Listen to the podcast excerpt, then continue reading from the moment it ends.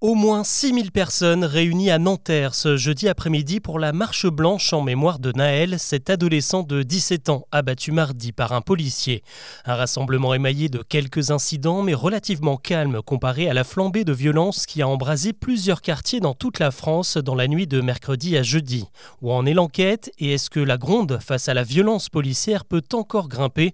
Avant d'aborder les autres infos du jour, c'est le sujet principal qu'on explore ensemble. Bonjour à toutes et à tous bienvenue dans Actu, le podcast qui vous propose un récap quotidien de l'actualité en moins de 7 minutes. On y va. La nuit a été brûlante. Ce mercredi soir, de nouvelles émeutes ont éclaté dans plusieurs quartiers de la banlieue parisienne, mais aussi dans plusieurs grandes villes comme à Lille, Toulouse, Amiens, Dijon ou encore à Nice. Des affrontements avec la police, des voitures incendiées, des trams et même des bâtiments. Une cinquantaine d'écoles ont été dégradées et une dizaine d'établissements ont dû rester fermés ce jeudi matin à cause des dégâts. Dans le Val-de-Marne, la prison de Fresnes a été prise d'assaut par des émeutiers décidés à libérer des prisonniers. Ils ont été repoussés à avant de pénétrer dans l'enceinte du bâtiment. En Ile-de-France, la multiplication des incendies a même impacté la qualité de l'air dans toute la région. Des événements extrêmement violents donc qui ont poussé euh, certains responsables politiques à exiger du gouvernement qu'il décrète l'état d'urgence. C'est non pour Elisabeth Borne qui estime que les circonstances ne sont pas réunies. Plus largement, Emmanuel Macron et ses ministres appellent à l'apaisement pour laisser la justice faire son travail. Pour Éric Dupont-Moretti, c'est un policier qui est incriminé dans cette affaire et pas la police en général.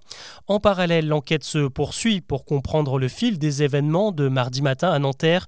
Les auditions des deux policiers impliqués ont permis de livrer une première conclusion importante. Pour le procureur de la République, les conditions légales d'usage d'une arme n'étaient pas réunies. L'agent qui a tiré sur l'adolescent doit donc être placé en détention provisoire. Une information judiciaire pour homicide volontaire a été ouverte. Ce jeudi soir, forcément, les autorités craignent une nouvelle flambée de violence.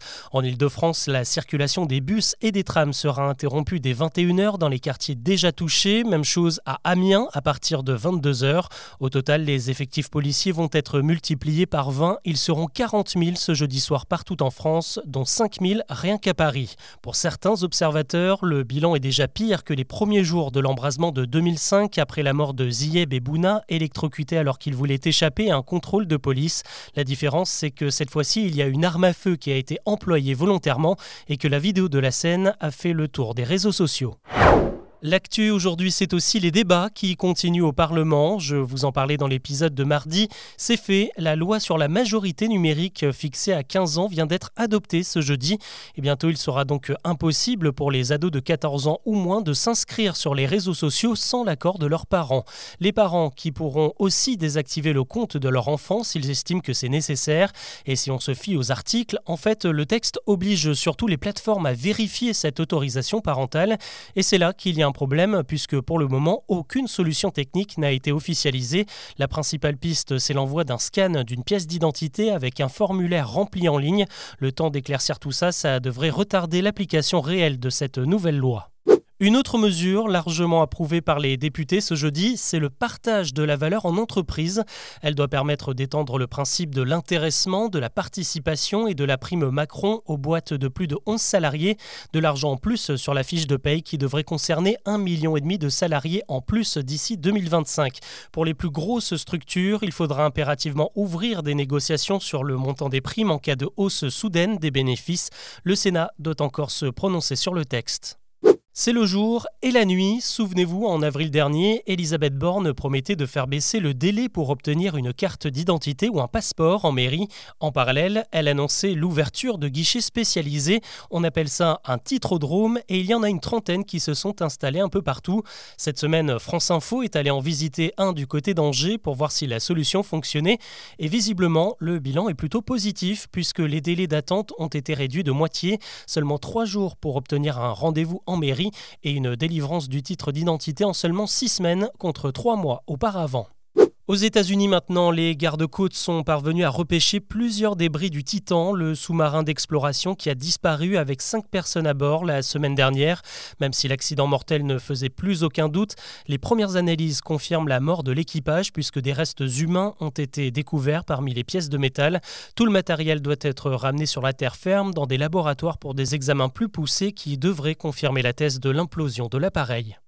Il y a encore du boulot. Alors que le secteur de la mode tente d'être un peu plus cool avec la planète, les derniers chiffres du marché tendent à prouver que c'est plutôt le phénomène inverse qui se produit. L'éco-organisme Refashion vient de présenter les résultats d'une vaste enquête réclamée par les autorités publiques et elle estime que 3,3 milliards de vêtements, de chaussures et d'accessoires ont été mis en vente en France l'an dernier. C'est 17% de plus qu'en 2021. Malgré l'urgence climatique, les volumes continuent donc d'augmenter. Ça représente 827 000 tonnes de fringues. En moyenne, chaque Français a acheté 40 pièces d'habillement l'an dernier, alors que la plupart des ONG n'en préconisent que 5 pour limiter notre impact. À cette vitesse, le textile devrait représenter un quart des émissions de CO2 sur la planète d'ici 2050. 35 ans, ça se fête. Le festival des Eurokéennes de Belfort débute ce jeudi pour une édition anniversaire qui devrait rester dans les mémoires. Il y a déjà l'affluence, 135 000 spectateurs attendus, ce qui égale le record de 2018 et met enfin un terme à la remise en route post-Covid. Sur scène aussi, ça s'annonce épique avec Indochine, Orelsan, Lumpal, le DJ Skrillex ou encore les Versaillais de Phoenix. Au total, 65 artistes vont se produire avec une parité quasi parfaite entre hommes et femmes femmes et même quelques musiciens non genrés, alors qu'habituellement on compte seulement 14% d'artistes féminines dans les programmations. En parallèle, c'est un autre poids lourd de l'été qui démarre ce vendredi, le Main Square à Arras dans le Nord. En tête d'affiche, on retrouve David Guetta qui diffusera exceptionnellement son show en direct sur France 2 ce dimanche soir. Voilà ce que l'on peut retenir de l'actu aujourd'hui. Je vous donne rendez-vous demain pour un nouveau récap. En attendant, si ce n'est pas encore fait, je vous invite à noter et à commenter ce podcast sur votre plateforme d'écoute. C'est toujours très intéressant de lire vos retours. À très vite.